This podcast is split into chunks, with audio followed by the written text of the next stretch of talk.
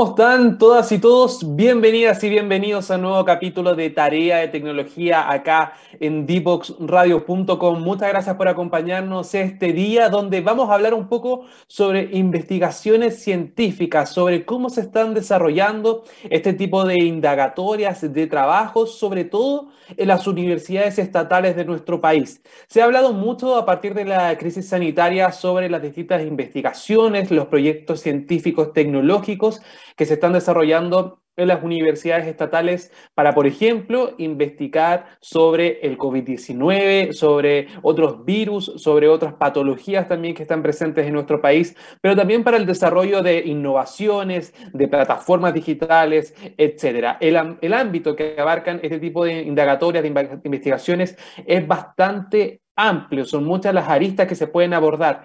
Sin embargo, el problema que comparten en general las universidades estatales es el tema del financiamiento, cómo llevar a cabo, cómo hacer que estos proyectos sean viables y que no estén sujetos, por ejemplo, a fondos concursables, a fondos de las propias universidades, etcétera. Es una problemática que se ha hecho presente al gobierno, al Ministerio de Educación, también al Ministerio de Ciencias y Tecnología, que ya está tomando cartas en el asunto. Hace pocos días se reunieron algunos eh, rectores y rectoras de universidades estatales para presentar este tipo de problemáticas que están enfrentando los establecimientos, pero al parecer la conclusión que llevan a cabo estas autoridades es que serían dos los principales factores que están jugando en contra para el desarrollo de investigaciones científico-tecnológicas. Uno, por un lado, es la inversión en infraestructura. Sabemos que la diferencia entre universidades estatales y los recursos que obtienen versus las, instituciones privadas o, o otros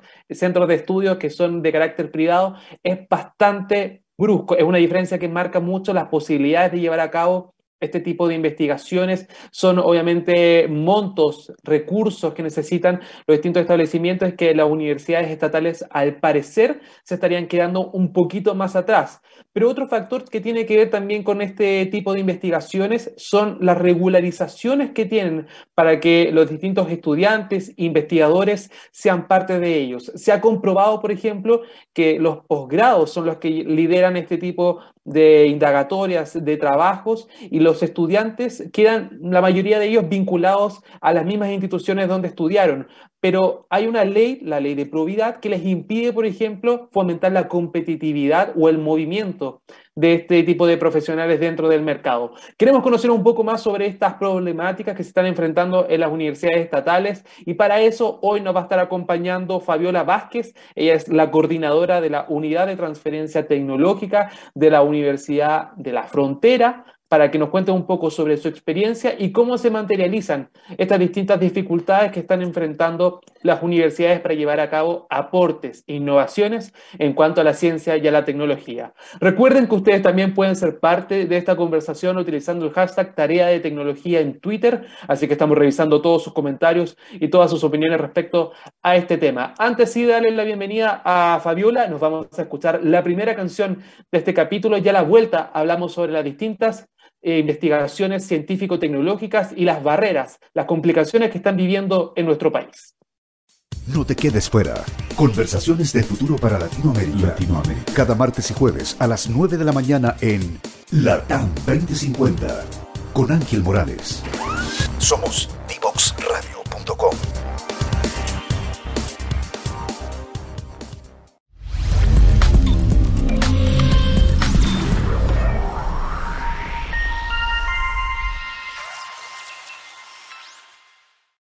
La lengua más hablada de Chile es el español. Sin embargo, si queremos un país más desarrollado, con un futuro más luminoso, con más oportunidades para todos, necesitamos hablar otro idioma.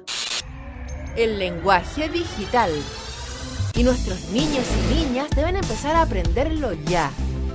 Por eso en IDEO Digital estamos trabajando para instalar las ciencias de la computación en las escuelas de Chile Infórmate más en ideodigital.cl y suma a tu escuela ahora.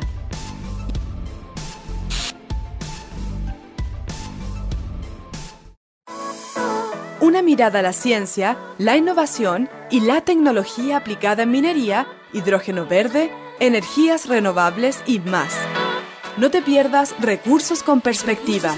Cada martes y viernes a las 15.30 horas con Nancy Pérez y Pamela Chávez. Solo por divoxradio.com. Ya estamos de regreso en Tarea de Tecnología, siempre conectados acá en dboxradio.com. Y como les comentaba al principio de este capítulo, hoy queremos hablar un poco sobre las distintas investigaciones y trabajos científico-tecnológicos que se están llevando a cabo, sobre todo en las universidades estatales, las distintas barreras también que tienen para poder concluir con todos sus trabajos, con todas sus investigaciones y también aportar al desarrollo de la ciencia y la tecnología en nuestro país. Para eso queremos tomar contacto con nuestra invitada del día de hoy. Ella es Fabiola Vázquez, coordinadora de la Unidad de Transferencia Tecnológica de la Universidad de la Frontera. Bienvenida, Fabiola, hoy a Tarea de Tecnología. Hola, hola, muchas gracias, Nicolás, por este espacio también para comentar estos temas. Primero que todo, demos un poquito de contexto a la gente que está escuchando la radio respecto al trabajo que tiene la Universidad de la Frontera en esta materia, qué tipo quizás de investigaciones o de empresas vinculadas a este tipo de investigaciones están desarrollando actualmente. En la Universidad de la Frontera principalmente hay harto desarrollo en biotecnología. Yo diría que más de la mitad de las iniciativas tendientes a empresas o a generar nuevas empresas de base científico-tecnológica está en el área de la mano de la biotecnología. Y obviamente con el tema de la pandemia se vio aumentado por lo menos un 30% versus lo que había antes en el área de la salud, de lo que es medicina preventiva o de lo que es también em, herramientas de detección o herramientas de, em, sanitarias, etcétera, asociadas eh, ¿cierto? al sistema de salud. ¿Tuvieron que, aplazar quizás algunas investigaciones por esta urgencia sanitaria o, fue como que se destinaron recursos o se generaron también recursos para poder investigar respecto al COVID-19 o a las distintas patologías que estaban vinculadas a este virus? Sí y no, o sea, todo depende, porque hay, hay, algunas investigaciones que justamente hubo que aplazar todo el trabajo en campo o algunos laboratorios específicos que se destinaron a las tomas de muestra de PCR y hacer los test de COVID. Eh, también el trabajo con vacunas, que es muy importante el que lleva nuestra universidad a cabo. Así es que esos laboratorios estuvieron cerrados y destinados solamente a ayudar a la salud pública. Eh, por lo tanto, los proyectos hubo que aplazarlos y todos los que tienen que ver con salidas a terreno por los aforos y todo, hubo que tener también eh, solicitudes de aplazamiento ahí, que muy gentilmente la Agencia Nacional de Investigación y Desarrollo nos aprobó en, todos, ya, en todos, porque claramente era por eso, y así es que estamos terminando algunas investigaciones que estaban en curso 2019-2020 eh, y que están prontas ya a terminar. Fabiola, pero, pero además de obviamente este tipo de, complicaciones que tienen que ver con la pandemia en ese momento, el confinamiento, el trabajar a distancia, ¿qué otro tipo de, condiciones restringen, el, restringen bien digo, el, poder llevar a cabo una investigación vinculada a la ciencia, a la tecnología dentro de las universidades estatales y que quizás no son tan conocidas tampoco para, para la gente que nos está escuchando? Ah, buen punto, Nicolás, sí, muchas gracias. Bueno, hay temas de todo tipo, no solo en, términos de, los aforos y todo el tema pandemia que nos, pasó a todos en general, sino que también, por ejemplo, los investigadores de las universidades estatales no podemos elegir libremente proveedores de servicios, ¿ya? Eh, nosotros debemos mantener siempre un contrato de suministro si son permanentemente servicios a los cuales nosotros requerimos tener eh, cubiertos algunas especificaciones técnicas muy específicas también. Todo se debe licitar, todo lo que es por sobre 3 UTM eh, debe ser licitado. Eh, si existe un proveedor único, hay algunas facilidades, ¿cierto? Que ahí las personas de la parte financiera, contable, que saben muy bien el cómo se debe manejar el tema financiero en las entidades estatales, nos ayuda a hacer pero no, son los menos, ¿ya? Son los menos casos, digamos. Siempre hay que licitar y eso dificulta obviamente una elección libre de proveedores. O sea, a ver, me puede decir, a ver, pero ¿cuál, por ejemplo? ¿En qué, en qué aspecto? Bueno, en los aspectos relativos justamente a transferencia tecnológica, donde utilizamos herramientas de protección tan eh, eh, básicas como solicitar una patente de invención, que podría ser algo muy es fácil de hacer en, universidades, en cualquier tipo de universidad que está generando nuevo conocimiento. eh, pueden tener proveedores por área. Por ejemplo, puedo tener un proveedor que me facilite el formular patentes de invención del área mecánica, por ejemplo, versus eh, un, proveedor que me facilite o me ayude a redactar patentes del área de una vacuna, por ejemplo, una vacuna nueva o algún dispositivo médico que pudiera estar protegido por patente de invención y puedo tener proveedor chileno y puedo tener un proveedor extranjero y puedo tener alguna sucursal en otro país con un servicio muy específico. Ya, nosotros estatales no podemos hacer eso. Nosotros tenemos que cumplir con que debe haber una representación de ese proveedor en Chile para empezar, entonces ya el que esté en el extranjero no, no es válido como proveedor mío. Y segundo, si ya tengo eh, el servicio de redacción de patentes, por ejemplo, que fue algo bien específico que comento, eh, con una consultora A en Chile, no puedo subcontratar una consultora B para un servicio igual, aunque el rubro sea distinto. ¿ya? Eh, tengo que justamente haber, haber delimitado o haber previsto una diferencia significativamente notoria para poder tener ese tipo de eh, licitaciones conjuntas o al mismo tiempo con un proveedor A y un proveedor B. Entonces, ese problema las privadas no lo tienen. Ya estoy mencionando justamente los problemas que tenemos en las oficinas de transferencia y licenciamiento. Y, bueno, a la parte de investigación sucede lo mismo. Si tienen un equipo altamente especializado que cumple con algunas especificaciones técnicas, uno tiene que dar tan muy al detalle y muy específico para que exista el proveedor que pueda eh, hacer la oferta, o sea, cubrir la, la demanda que tiene la universidad. Y, y, obviamente los costos son más caros cuando se trata muy altamente específico, Mm, versus algo que puede ser más general y hay varios proveedores y generalmente o no necesariamente el que cumple las características específicas que se requiere en ese laboratorio es el que realmente le va a servir o el que sale más económico, ¿ya? No, no coincide, ¿ya? No coincide. Esa es una de las restricciones que nosotros vemos que en innovación y sobre todo en transferencia tecnológica no es una, una no es un aspecto a dejar de lado. ¿ya? Eso principalmente. Fabiola, y por ejemplo, ¿qué, ¿qué, rol cumplen también los estudiantes de posgrado en este tipo de investigaciones? Porque como lo comentaba yo al principio, muchas de estas eh, empresas que tienen base científico-tecnológica o que buscan también investigar sobre este tema, eh, son promovidas o son impulsadas principalmente por posgrados dentro de las universidades estatales. Pero hay una ley, la ley de probidad, que también complicaría un poco el movimiento dentro del mercado de estos profesionales. No sé si nos puede un poquito profundizar en ese tema para que la gente entienda. Gracias, Nicolás. Sí, en sencillo es tal como lo mencionaste. Los investigadores jóvenes que impulsan los desarrollos que, sobre todo los que nos interesan y que está promoviendo el Ministerio de levantar nuevas empresas de base científico-tecnológica y que están impulsando y llevando a cabo líneas de investigación de nuestras universidades, eh, son buenos. Y como son buenos, la universidad los contrata eh, part-time o los contrata, tiene un contrato a honores, por ejemplo, o, a o honorarios también por, el, por un proyecto. Si ha ganado algún proyecto, por ejemplo, una valorización de investigación universitaria, va a tener un contrato con la universidad.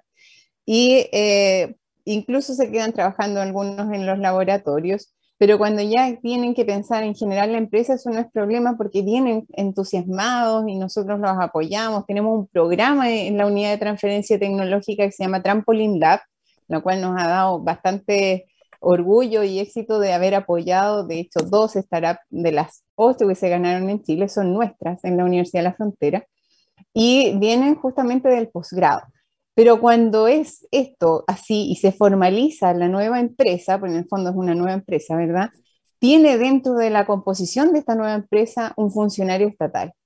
Entonces, bueno, ¿cuál es el problema? Diría, diríamos todos, ¿cierto? Si ahí lo están haciendo súper bien, excelente, porque además conoce cómo es el trabajo en la universidad y va a conocer muy bien toda la parte tecnológica que va a llevar a cabo y desarrollar su empresa.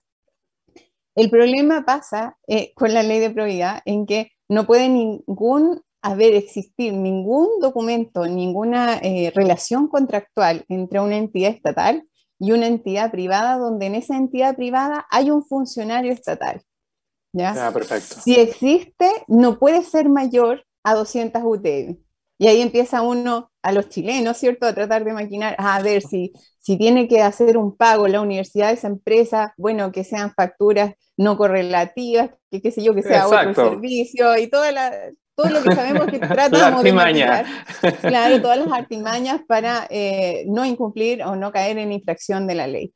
Pero bueno, el, asunto es, que no, tenemos esa restricción de las 200 UTM, y que está bien porque tenemos que proteger el dinero estatal y está correcto. Eh, debiera haber un mayor control, pero más flexibilidad cuando estamos hablando de innovación y transferencia tecnológica, porque el riesgo de estos desarrollos tecnológicos que están en una empresa de base científica tecnológica no es el mismo el que yo esté eh, colocando un hospedaje. ¿Ya? sin ser peyorativa, pero el, negocio es totalmente distinto y el riesgo tecnológico asociado es muchísimo mayor en una empresa de base científico-tecnológico, porque tengo que tener estos prototipos, estos desarrollos probados al mercado, y eso no va a pasar en un promedio de cinco años, tal vez, llego a tener un producto al mercado, ¿ya? Entonces, eh, el, el asunto es, sobre todo en el área de la salud, que em, incluso tecnologías nuestras, ni siquiera para generar una nueva empresa, pero que pudiera ser bien eh, pensado en, impulsar un nuevo desarrollo desde la universidad de un laboratorio que esté dispuesto a hacer validaciones de test de diagnósticos, por ejemplo, que hacemos varios en la universidad, eh, para que se pruebe o se valide en consultorios si ese proceso o, ese llevar a cabo la validación va a costar más de 10 UTM, ni siquiera lo puedo hacer, perdón, 200 UTM, ni siquiera lo voy a poder hacer con el hospital eh, estatal. ¿Por qué? Porque son estatales. ¿ya? Es súper complicado ese punto, en verdad, si, si, lo ponemos en profundidad, porque claro, son investigaciones que van a ser relevantes o pueden ser fundamentos para toma de decisiones para posibles nuevas investigaciones. Entonces, el, saber cómo invertir nuestro dinero, en este caso de las investigaciones de las empresas, eh, eh, es súper determinante y tampoco te entrega la libertad de poder elegir cualquiera. Están obviamente limitados a las condiciones que tú nos estás indicando ahora. Claro, nosotros limitamos, por ejemplo, eh, cómo se resuelve en esta nueva empresa, por ejemplo, que nosotros licenciamos, le transferimos el desarrollo tecnológico para que la empresa lo desarrolle, sabiendo que en esa empresa hay un funcionario estatal, es que restringimos que nunca nos pueda pagar ni por muy bien que le vaya en su negocio más de 200 UTM. Eso está claro, eso lo, lo ponemos de base. Eh, así no tiene problema, por ese lado le, vamos, le vemos el, el lado positivo, ¿cierto? O sea, que le vaya súper bien pero ojalá no te vaya tan, tan bien para que nunca tenga que, claro. nunca tenga que pasarse de ese punto, porque si no, ahí es como le tiene que tomar la elección. Sigues en el área privada y te vas a ser empresario eh, o sigues en la universidad. Entonces esas son decisiones que si estás en una privada no, no tienes por qué hacértelas, no tienes por qué preguntarlas, ¿ya? Entonces podría ser, podría ser que se impulse de otra forma eso. Y, por ejemplo, respecto, respecto a los contratos de este tipo de funcionarios, porque sabemos que son investigaciones que quizás tienen un plazo fijo, que son financiadas, por, por ejemplo, por un año, pero en un año no siempre se logra terminar un proyecto de investigación de este nivel o, de esta profundidad. ¿Cómo, ¿Cómo han sido un poco la, la regularización laboral de estos profesionales entendiendo este contexto? Claro, eh, nacen, digo yo, con, eh, unas trabas distintas. Eh, por, lo tanto, por lo tanto, no es pensar, es que, ay, es que le voy a hacer el negocio a un privado ahora y, no, la verdad es que estamos impulsando un desarrollo que queremos que llegue al mercado y en promedio se va a tardar cinco años, por, ejemplo, ¿ya? No, en, un, en un año no se alcanza a tener ni siquiera de los proyectos de investigación aplicada en dos años o tres años de investigación, ni siquiera llegamos a un producto, llegamos a prototipos que probablemente podamos llegar a validaciones, que nosotros decimos en las OTL, a un TRL 8 o 9 ya está probado en el mercado, pero no necesariamente tenemos el producto listo ya eh, con la etiqueta listo y que se venda. ¿ya? E, entonces se requiere una inversión aún de un paso mayor. El riesgo técnico es lo que logramos bajar en esa cantidad de años de trabajo, de investigación y de ir probando y validando. Cada vez ese riesgo lo vamos bajando, pero no hay que olvidarse del riesgo comercial, que cuando estamos pensando en una empresa necesita justamente impulsar el mercado, eh, invertir más en marketing, en otro tipo. Y, ahí se requieren alianzas, o sea, se requiere la flexibilidad para que eh, a esa empresa que nace les vaya bien. Nosotros ahí nos apoyamos de la incubadora de negocios para que puedan postular los capitales semillas o a, otros, a otras líneas de cofinanciamiento para que siga creciendo. Y, y ya la toma con un modelo de negocio claro para, más bien, más que incubar, ya es acelerar un proceso de comercialización. Vamos a profundizar en eso más adelante, ¿eh? porque hay mucha duda ah, entre la diferencia entre la incubadora y la aceleradora de este tipo de proyectos. Hay harto tema todavía que conversar, Fabiola, porque este tema da para mucho, tiene muchas aristas que se pueden abordar, así que vamos a seguir hablando de eso, pero nosotros vamos a saludar ahora a Diatec, que nos permite semana a semana estar al aire acá en dboxradio.com con tarea de tecnología. Mucha atención a todas las personas que están escuchando la radio a esta hora, porque, por ejemplo, si necesitan un soporte tecnológico para sus flujos de trabajo o quieren tener mayor visibilidad en tiempo real de sus indicadores de la empresa, basándose en metodologías ágiles de desarrollo de sistemas, en Diatec logran conceptualizar, diseñar y también desarrollar sistemas web a tu medida. Piensa en grande y ellos lo pueden hacer realidad. Conversa sobre tus planes y avancen juntos en esta era digital. Encuéntralos en www.diatec.cl y también en redes sociales como Diatec, ahí muy fácil con Y, para que no se les olvide y sea más fácil encontrarlos en las distintas redes sociales. Nosotros nos vamos ahora a la segunda canción y a la vuelta seguimos hablando con Fabiola sobre el desarrollo de este tipo de empresas de base científico-tecnológicas y las distintas investigaciones y los desafíos que deben enfrentar para poder llevar a cabo sus investigaciones. Descubre las alternativas que ofrece el mundo digital para tu desarrollo profesional. Marketing digital, análisis de datos, ciberseguridad, cloud computing y mucho más. Todos los miércoles a las 17 horas junto a Catalina Becio y sus invitados. Solo por divoxradio.com.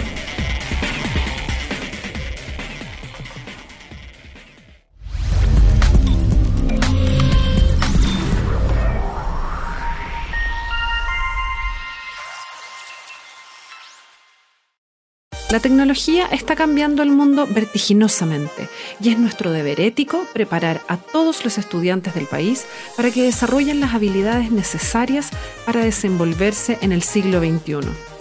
En este contexto nace Ideo Digital, proyecto país originado gracias a una alianza estratégica entre Fundación Codea y el programa Chile de Fundación BHP, que busca crear las condiciones necesarias para implementar las ciencias de la computación en el sistema escolar público chileno para que miles de niños, niñas y adolescentes se conviertan en protagonistas de la sociedad digital. Para lograrlo, el proyecto contempla tres objetivos específicos sensibilizar a la comunidad educativa sobre la necesidad y viabilidad de incluir esta disciplina en el currículum escolar. Implementar las ciencias de la computación en el aula a través del desarrollo de cursos curricularizados desde primero básico a cuarto medio, inicialmente basados en code, además de capacitación y acompañamiento a los docentes. Instalar la importancia de las habilidades digitales en las políticas públicas. En un periodo de cinco años, Ideo Digital busca impactar a mil escuelas, capacitar a 850 profesores y cambiar el currículum escolar actual para incluir las ciencias de la computación. Súmate a esta iniciativa en ideodigital.cl. Ideo Digital, Ciencias de la Computación en el aula.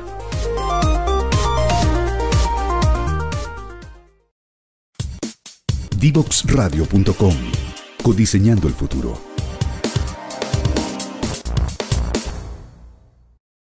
Ya estamos de regreso entonces con tarea de tecnología acá en divoxradio.com y recuerden que pueden revivir esta entrevista y también el resto de los capítulos de nuestro programa en dboxradio.com y también estamos en las redes sociales, estamos en Facebook, en Twitter, en Instagram, en YouTube, hasta en LinkedIn pueden revisar también nuestro contenido y el del resto de los programas también de Dbox Radio. Nosotros estamos conversando con Fabiola Vázquez de la Universidad de la Frontera sobre estas empresas de base científico-tecnológicas que están desarrollando también innovaciones, investigaciones respecto a la ciencia, la tecnología, pero también las complicaciones que viven. Y antes de irnos a la canción, Fabiola, hiciste una distinción entre aceleradoras y también las incubadoras. ¿Cuál es la diferencia para que entienda la gente en la casa? Y si es similar la presencia de ambas, como ustedes pueden recurrir a cualquiera, son las mismas restricciones que existen. Cuéntanos un poquito.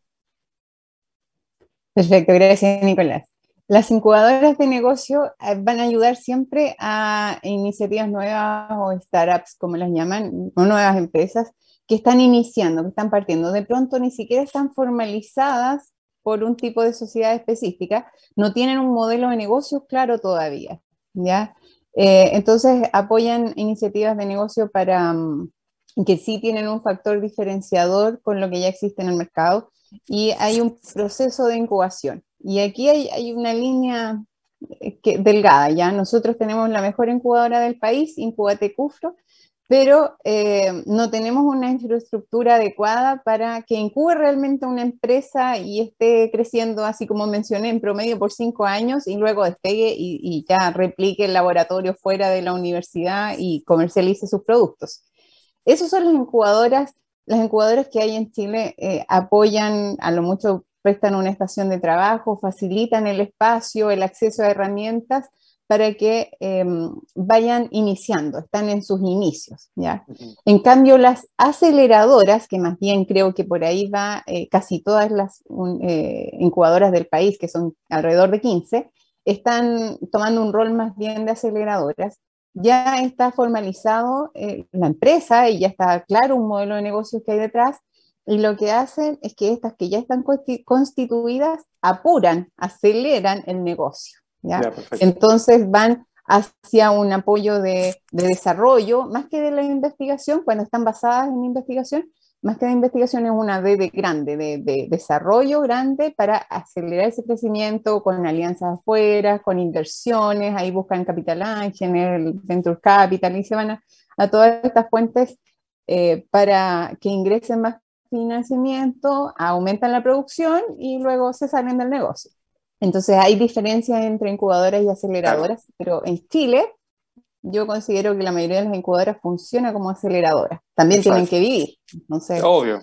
De ahí, de ahí va el paso. Ahora, si se puede ir a una o a otra eh, con las mismas condiciones, la respuesta es que no, ¿ya? Porque de, de, ir, nosotros hacemos el puente desde la unidad de transferencia tecnológica y ya tenemos que llevar formalizar la empresa con un modelo de negocio a lo menos eh, basal, ya a lo menos preliminar, para que los puedan tomar y ya funcionen como aceleradoras y vayan hacia arriba. Eh, pero la previa, el trabajo en laboratorio es in campus, como decimos nosotros, y eso está generando la startup ciencia o la, la base científica tecnológica parte en las universidades y de ahí vamos dando el paso, por eso este programa que nosotros tenemos se llama Trampoline Lab, porque hacemos el traspaso y el, el medio salto hacia el mercado. Esperamos que siga así. Esa es la diferencia entre incubadora y aceleradora. Claro, o sea, faltaría más incubadoras, porque aceleradoras ya estarían dentro de, de, las que están presentes en nuestro país. Entra en, el, entra en el track, exactamente. Y ya las empresas ya tienen que tener más de cuatro años, tres años formalizados. O sea, sobre cinco las aceleradoras entran a competir. Entonces, como, como hemos estado conversando ah, durante este capítulo, e, el tema de la infraestructura y también las regulaciones son los grandes problemas para llevar a cabo este tipo de empresas eh, científico-tecnológicas dentro de las universidades estatales. ¿Cómo podemos enfrentarlas? ¿Cómo podemos solucionar este tipo de problemas? ¿Cuál es la propuesta que han generado desde la Universidad de la Frontera, al menos para poder eh, continuar con estos proyectos y también generar un aporte para el desarrollo científico tecnológico de nuestro país? Bueno, primero, primero que todo es que tiene que haber una visión institucional que quiere apostar por estos desarrollos pese a las restricciones que existan. Entonces hay una flexibilización desde la visión institucional y desde la política institucional en favorecer y dar todas las herramientas de apoyo y las mayores eh, flexibilidades dentro de las restricciones a los investigadores jóvenes, a los estudiantes de posgrado que quieren iniciar el camino del emprendimiento de base científica.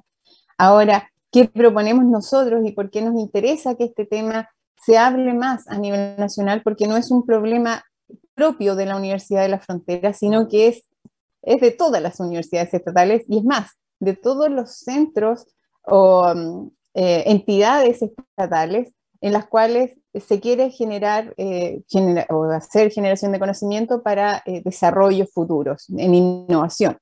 Entonces, es lograr flexibilizar las políticas y las condiciones del sistema estatal eh, en lo que se refiere a innovación y a transferencia tecnológica. Yo, estamos muy de acuerdo con la ley de probidad. Puede haber un mayor control, ¿cierto? Si nos están dando más flexibilidad, pero debería permitirse, por ejemplo, que los investigadores pudieran trabajar un día en el área privada. Sería fantástico. Por ejemplo, en Estados Unidos hay estados en que universidades estatales permiten que sus trabajadores que hacen investigación, muy de punta y todo, un día a la semana están trabajando en empresas. ¿Ya? Entonces acá también eso es, hay, que, hay que evaluar dependiendo la carga de cada investigador y, no, no, es, no es explícito. ¿ya? Eso podría ser. Eh, podría reconocerse también, eh, por ejemplo, em, que entre entidades estatales exista un trato diferente. Podría ser. Por ejemplo, si necesito que en un consultorio validen un, prototipo que tengo yo, debería permitirse que exista un contrato de por medio de más de 200 UTM. O sea, que eso no sea restricción, que sean otras las restricciones. Porque si finalmente el impacto puede ser mucho mayor a toda la población chilena, eh, podría eso valer más que tener que fijarme en un problema, oye, ¿cómo, de dónde te, dónde te paso 20 millones porque no te puedo pasar al consultorio de la esquina, por ejemplo, eh, porque somos estatales también. ¿ya? Yo creo que ahí debería existir la flexibilidad de generar, por ejemplo, un fondo común estatal para escalar tecnologías, que ya no es hacer la investigación, sino que es escalar para que llegue al producto final y se, o potenciarlo. se use, o potenciarlo, claro. La alianza, la alianza, nosotros siempre tratamos de ir por eh, alianzas y que eso vaya favoreciendo el que estas restricciones sean más suaves, ya, ya más suaves de ver. Y es que ahí se descongestiona un poco el sistema eh, buscando eso. Pero lo que nosotros queremos de trasfondo es que se igualen las condiciones del juego. O sea, si a, nosotros nos miden por las mismas, en los mismos indicadores a nivel nacional que todas las universidades privadas, eh, mm, estamos jugando con condiciones distintas. Y, nosotros pretendemos también, a pesar de todas estas restricciones que hemos sido reconocidos a nivel nacional en nuestras transferencias tecnológicas, en nuestras eh, innovaciones que estamos llevando al mercado, etcétera, eh, también es, es, bueno que más universidades estatales tengan una mejor condición o una igualdad de condiciones, ¿ya? Porque de las 50 y tantas, 30 que son del Consejo de Rectores, 18 somos estatales. Así que por ahí podría venir el impacto que uno espera realmente de la innovación. Claro, porque uno puede, puede decir cómo son investigaciones, son empresas al fin y al cabo vinculadas a una universidad, pero el fin de estas empresas es totalmente público, es, tota-, es aportar al desarrollo científico, a la tecnología que, que, se está llevando a cabo en nuestro país. Por lo tanto, como tú dices, uno tendería a pensar que las condiciones debiesen flexibilizarse en ese sentido. Y también lo que nos comentaba Fabiola es respecto a eh, ejemplos internacionales, Estados Unidos, por ejemplo, esta posibilidad de que eh, el investigador sea parte de una empresa privada durante un día a la semana, etc. Hay, por ejemplo, otros, otros ejemplos, otras referencias para que las autoridades puedan tener en cuenta y cuál ha sido finalmente la respuesta del Estado, porque ustedes son universidades estatales, de ahí viene de la problemática. ¿Cuál ha sido la respuesta de, de las autoridades, del gobierno, quizás de los ministerios, a esta problemática y, si hay alguna alternativa que ya se estén evaluando o barajando para poder ayudar a que se desarrollen más empresas con base científico-tecnológica? Eh, gracias, Nicolás.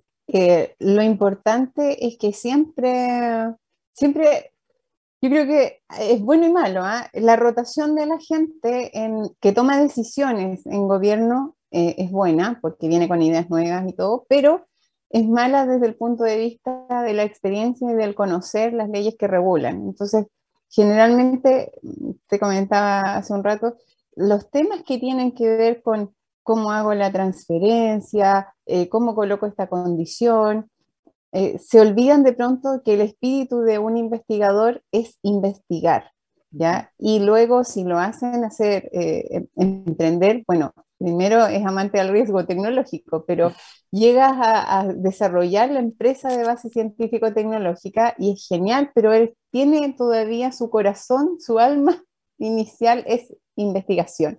Entonces es como querer hacer de un emprendedor, eh, emprendedor que se transforme en empresario. Eso es difícil que pase, ¿ya? Porque el emprendedor ama el riesgo, por lo tanto, eh, sigue tomando empresas de alto riesgo y, va mutando y, no se queda en un negocio estable. El empresario, por el contrario, es muy adverso al riesgo y, y está en una empresa constituida y pretende em, aumentar el flujo de dinero para mantener su empresa. Eh, son distintas, son muy distintas.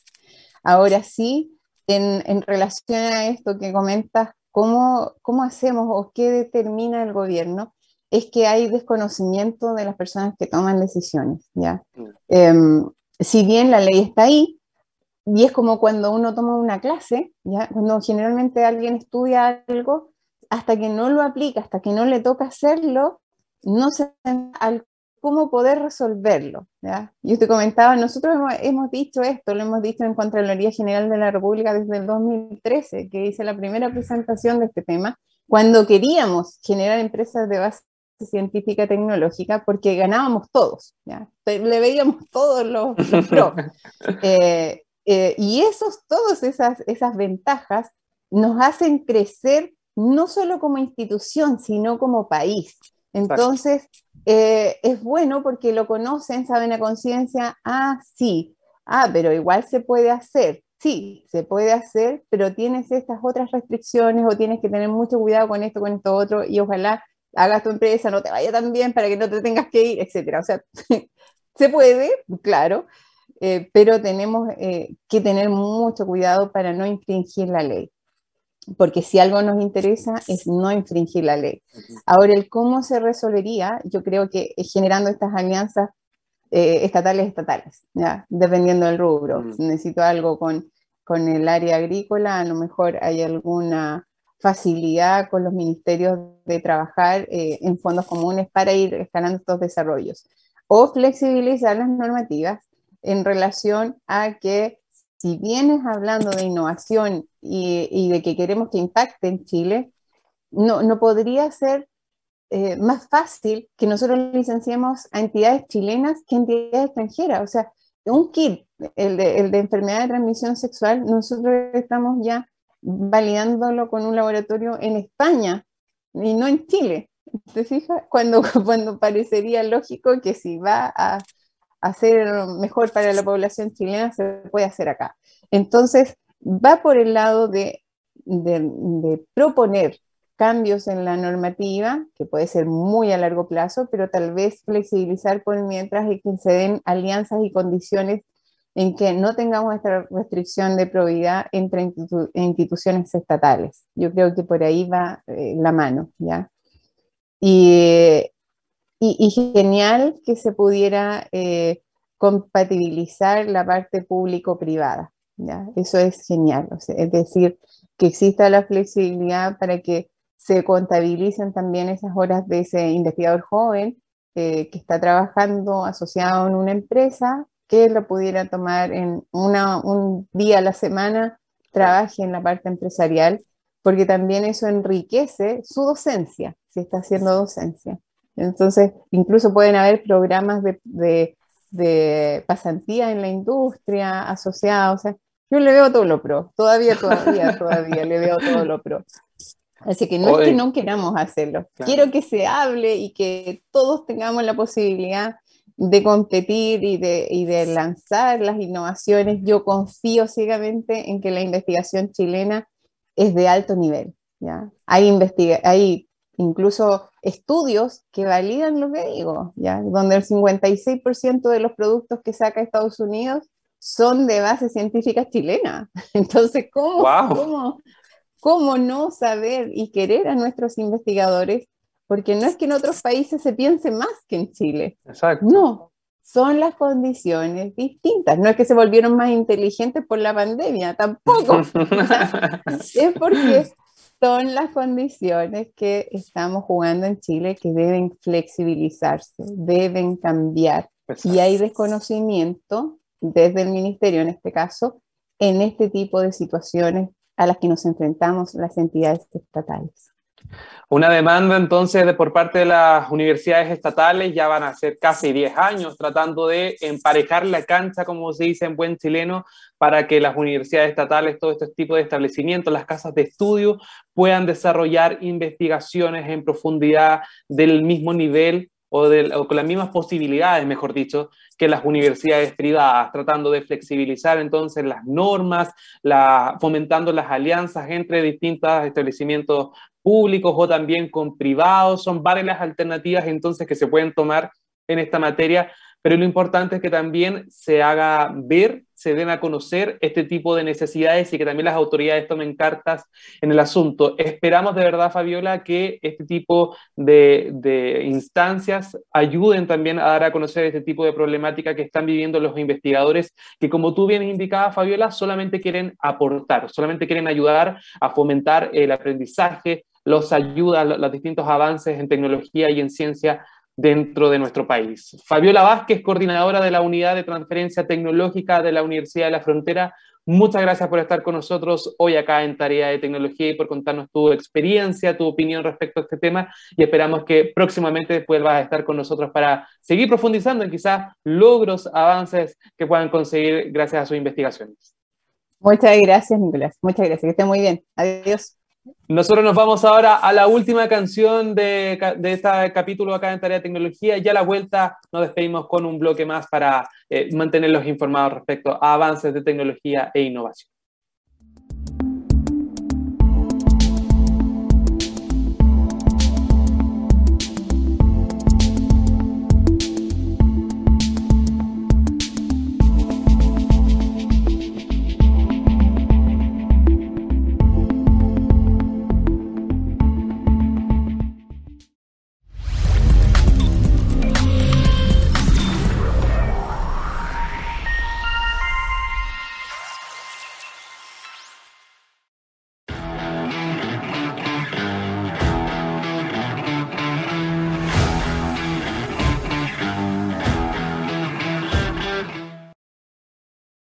Ya estamos de regreso entonces con el último bloque de este capítulo acá en Tarea de Tecnología y les quiero mostrar una aplicación para que la puedan descargar en su teléfono y así puedan facilitar la lectura, fomentar eh, la lectura, sobre todo en los más pequeñitos. Esta aplicación se llama Sora y la deben sí coordinar con el establecimiento donde esté estudiando su hijo, su primo, su ahijado o la persona que quieran que comience a leer a través de esta aplicación. Está hecha por Overdrive Education y por lo tanto permite a las personas que la descargan puedan leer libros electrónicos y también tiene audiolibros. Es muy simple, por ejemplo, uno ingresa a la aplicación que se llama Sora, como les comentaba, y pueden eh, a través de la configuración comenzar a buscar eh, libros que sean eh, de la lista de libros que le entrega el profesor o de las distintas plataformas que puedan acceder a través de esta aplicación y así leer todo este contenido.